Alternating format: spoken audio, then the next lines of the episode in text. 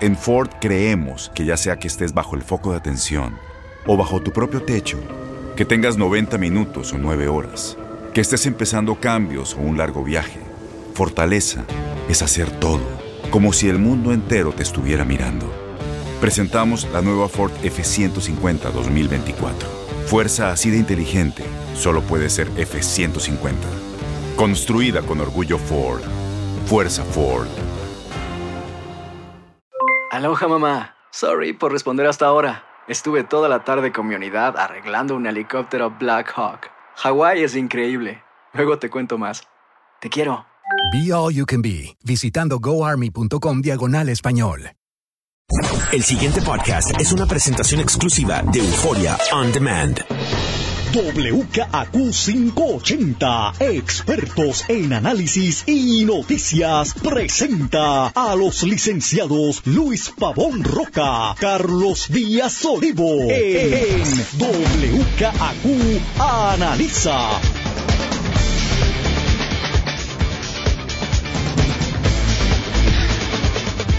Muy buenos días, amigas y amigos. Soy Luis Pavón Roca.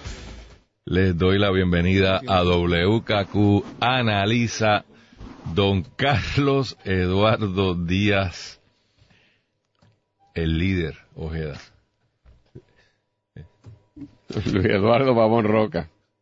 ¿Cómo tú estás? Todo bien.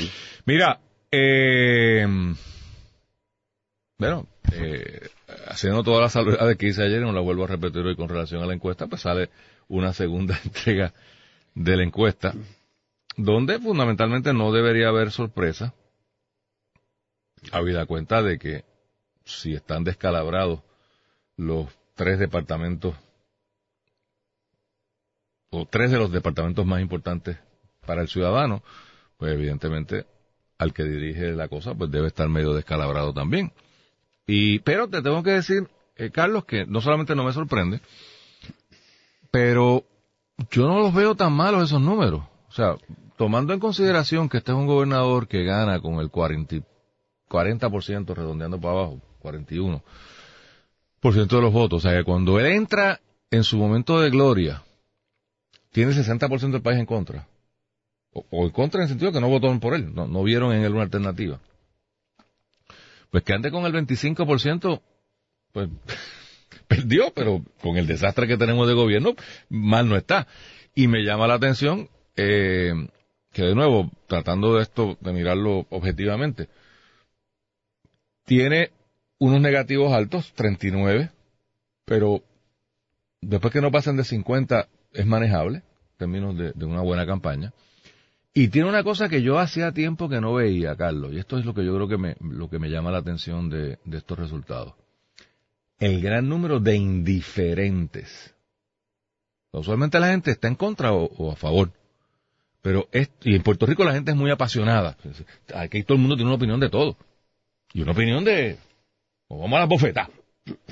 Entonces, aquí hay el, el porciento de indiferencia. O sea, me da lo mismo y habría que ser interesante explorar qué significa eso. O sea, desde el punto de vista político, la indiferencia puede ser muy peligrosa. ¿Ves? Porque te puede... Y entonces, otra, otro sesgo que hoy lo miré, eh, y, puedo abonar esto a base de porque la encuesta pues hay que tener, cogerla con pinza. No sé si te fijaste que de los mil, de la muestra de mil, el 98%, 90 y tanto por ciento, está inscrito para votar. Entonces, si esto pretende ser un reflejo del país, tú pensarías que se ponderaría para que refleje la realidad electoral del país. Que es que aquí hay un montón de gente que no vota. Si eso es bueno o malo lo podemos discutir, pero la realidad demográfica es que aquí hay casi un millón de personas. La última vez que yo saqué el número que podrían votar porque tienen la edad, la capacidad, etcétera, y escogieron no estar ni inscritos. No te estoy hablando del que se quedó el día de la, de la, elección. Ese es otro fenómeno. Es el que sencillamente se salió del sistema y, ni me va ni me viene. No estoy ni inscrito. Entonces, yo creo que toda encuesta debería reconocer eso si es que estamos leyendo al país. Si es que lo que estamos leyendo es entre electores inscritos, pues perfecto, pero entonces me sobra ese por ciento, entonces no debería haber ninguno. Esas son las cosas descuidadas que a mí me, me molestan un poco. Si la teoría es no, vamos a medir los electores, porque son los que votan y son los que deciden. Tremendo, pues entonces tiene que ser un 100% de gente que vota y está inscrita. Así que ese por ciento de indiferencia, Carlos, yo le, se le pueden dar varias lecturas. Una, que la oferta está tan floja que pues, no inspira ni veniales. Decía, cuando yo era chiquito, decía, eso no inspira ni veniales. Hablando de los pecados. Yo nunca Que- eso. que no- sí, ah, en mi casa se ¿Será decía que eso. un pecador? Yo no. Debe ser, debe ser. No inspira ni veniales. De verdad. Sí. Ni Pues- veniales. Ni ni pensar que están los pecados Sí, sí. mortales y los pecados veniales. Y los veniales son los bobos. Pues no inspira ni pecar bobamente. Pues que la oferta sea tan gulemba, tan mamerta, que pues nadie, no me importa. O otra posible lectura que te, te- te someto a tu consideración, Carlos, que de verdad el antipartidismo se esté traduciendo en decir que hay una indiferencia, pero que esa indiferencia se traducirá en votos, porque son, son, son eh, electores registrados. Entonces, el que yo esté indiferente al gobernador o, bueno, es al gobernador que están midiendo, pues no significa que esté indiferente políticamente. Puede ser que estoy esperando que llegue alguien que, que capture, que capture mi atención. Pero yo no recuerdo una encuesta con números tan altos de indiferencia. Eh, aquí el, el tapadito suerte se iba que no sé. No, la conversación no sabe típicamente el que no quiere decir. Porque de nuevo, aquí todo el mundo tiene opinión. Nos distinguimos por eso. Eh, mañana creo que viene la de otros eh, candidatos. Yo, mi olfato es que todo el mundo va a salir aquí medio espatarrado. Porque yo creo que hay un malestar generalizado con la clase política, punto. Claro, el que, el que está de incumbente, pues le toca coger el cantazo mayor porque, porque está de incumbente. Eh, quiero reaccionar a lo que dijo Pesquera ayer, pero creo que, eh, Carlos, di algo para no... yo Pero tú me quieres obligar a hablar de la encuesta. No, yo no te quiero obligar a nada. No, yo no quería. Yo sé que tú Pero- no quieres, pero sí. tú cooperas. Eh, Relájate y coopera. Es que yo veo lo que el- atiendo a para mí lo importante es lo que no es importante para los, para los demás, así que pues ¿Cuál? no. Bueno, en primer lugar, creo que lo determinante de, de, de ahí es el 30% de indiferencia. estaba tú lo tocaste. Eso es lo importante, es decir, en el país ya una tercera parte de la población ni le va, ni le viene la cosa, o sea, el, el gobernador ni quién gobierna ni lo que está haciendo. Y eso yo creo que es un símbolo importante, un elemento importante, porque significa que va a pasar en Puerto Rico lo que jamás pensábamos que iba a pasar y que ocurre en, en otros países o jurisdicciones como los Estados Unidos, en donde una inmensa masa de la población simplemente lo que pasa en la actividad con los políticos y con los políticos no le importa y ni siquiera participan del proceso político. Eh, cada cual se involucra en su vida, en su negocio, en buscármela. ¿Y qué es lo que está pasando día a día en términos políticos? Pues impertinente. Puerto Rico va camino a eso. Que por un lado es malo, porque uno no, no debe enajenarse del ejercicio de la acción política, que al fin y al cabo no- nos afecta a todos. Pero por otro lado, yo creo que es bueno en el sentido de que este es un país que dependió del gobierno y de los políticos y claudicó a pensar, claudicó en su iniciativa, claudicó a la creatividad y se ancló a, a las regalías, a, a los contratos y al, y al gobierno grande y paternalista. Y obviamente demuestra esto que hay una serie de gente que ya está rompiendo ese, esos lazos o que están haciendo ajeno al gobierno y que por lo tanto la influencia de los políticos y la corrupción de la política cada, cada vez va a ser menos eh, efectiva o nociva eh, en el resto del país. No es que no lo sea, pero su impacto va a ser menor. Eso yo lo tengo que empatar con el otro elemento que salía de la, la- la encuesta, que a pesar de los problemas que existen en el país, hay un sector enorme de la población, comparado incluso con, con, según los números del Nuevo Día, con encuestas anteriores, que tiene positivismo. Lo cual te demuestra que obviamente si tú no estás atento a la porquería negativa esta, ni a las estupideces que hacen nuestros políticos, ni a lo que no sirve del gobierno, positivo, y tú algo te estás estás en tu agenda y buscando eso, tú estás positivo. Eso es lo importante de ahí. Ese es el cambio que se está transformando en la sociedad. No esta estupidez que si Ricky, que si aquel, que si el otro, y las boberías que nos quieren poner aquí. Yo para eso no voy a caer. Eso yo creo, y yo lo, eh, y por un lado, yo he estado enfatizando eso, lo veo ahí, y mira, pues tengo que decir que lo veo constatado en esos números. Y ahí yo creo que el que logre manejar esa nueva realidad del país, y sobre todo nosotros, posesionar, es más, desde el punto de vista comercial, si los empresarios se dan cuenta de por dónde está corriendo el país y de la desconexión que se está haciendo con el gobierno y con, y con la cosa gubernamental, y que hay un sector que está viviendo enajenado de eso y que se siente feliz, ahí está. De hecho, yo te, te lo tengo que empatar con noticias que veo hoy en Metro. Molo San Juan re- re- registra un 30% de aumento en venta. El mismo ah, página 12 de Metro, imparable la venta de autos de lujo en Puerto Rico. Pero la vaina de Hamilton. Hoy en, en, Hamilton se vende en cinco millas la venta de cementos trepa por allí. Oye, hay una actividad económica que puede ser superflua en sentido, o artificial, debo decir, el sentido de que es temporal, por, por, Sí, por de lo que pasó, por los María. seguros, por la reconstrucción, por algún fondo federal que está corriendo en alguna área, no como esperábamos, pero corriendo al fin que puede, que puede crear eso. Pero sí hay una gente construyendo, hay una gente que está ajena a esto y está feliz.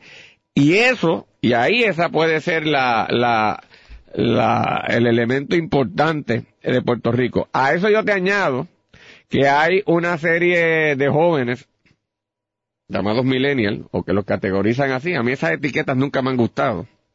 Pero el, el Times y la Estados Unidos le gusta ponerle etiqueta y generación X, la generación aquella, y los, ¿sabes? Se sienten feliz categorizando a la gente como si con eso, encajándolos en un, en un, en un renglón o poniéndolo en etiqueta, tú... Tipo reces. Sí, tú entonces simplificaste la realidad social, económica y política de un país y la puedes explicar. Pero son estupideces, pero está bien. Con las estupideces tenemos que bregar.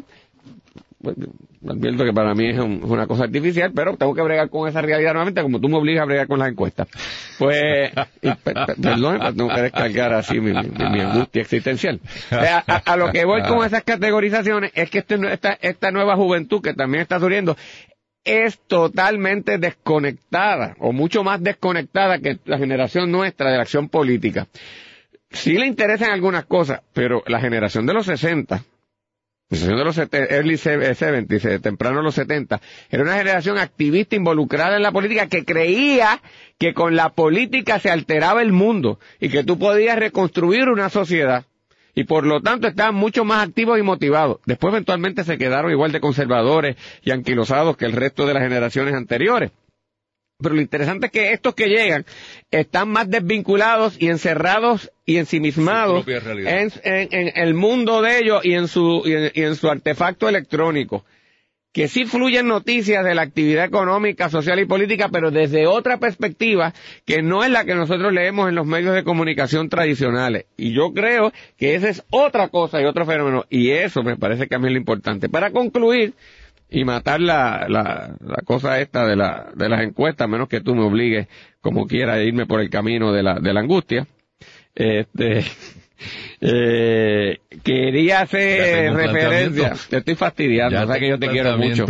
Este, mm, mm, nuestros colaboradores eh, me envía eh, un de estas comunicaciones electrónicas, ¿verdad?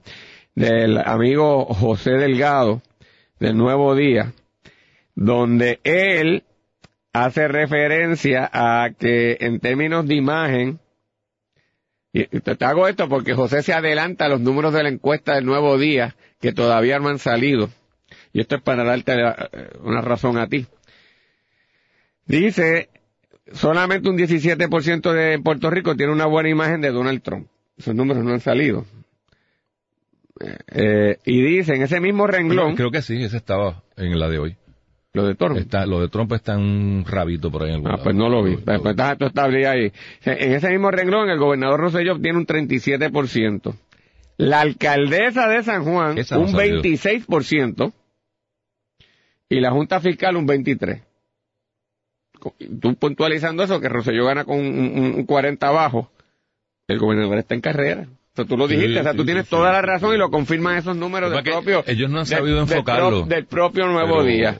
Para un manejador de campaña con esos números es, es, es doable y es interesante porque cuando tú miras los números, tú siempre quieres, bueno, ¿verdad? Los que saben, miran primero los negativos. Mi candidato, ¿cuántos negativos tiene? Porque el negativo es el voto que no voy a obtener nunca, porque es negativo. O sea, mover de un negativo a un positivo es un trabajo, tú sabes, fuerte tu cantera está, y los que están contigo, pues están contigo. Eso hay que pasarle la mano y ponerle dos o tres anuncios para que se sientan cómodos y no se te vayan ahí. Pero están contigo.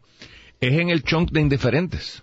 El, el trabajo es tú coger los indiferentes y moverlos para el lado positivo. Y eso es doable. O sea, y, y aquí estamos hablando de que hay unos números que el gobernador no está muerto. Para nada. Lo que pasa es que el peor enemigo del gobernador es el Es gobernador. el gobernador. Entonces, si, si el gobernador, una cosa que me llamó la atención en uno de los comentarios que hicieron eh, en, el, en el periódico, que a la gente le molesta la arrogancia del gobernador. Y de, Sí. y de todos los Pues yo, fíjate, yo gobernador no puedo decir eso, por eso, por, pero por eso es que te llamó la atención, porque de todas las cosas que yo puedo decir del gobernador, arrogancia no viene a la mente, no está en los primeros días. Al contrario, es calmado. Es es un tipo medio sanano. M- m- más que arrogante, sanano.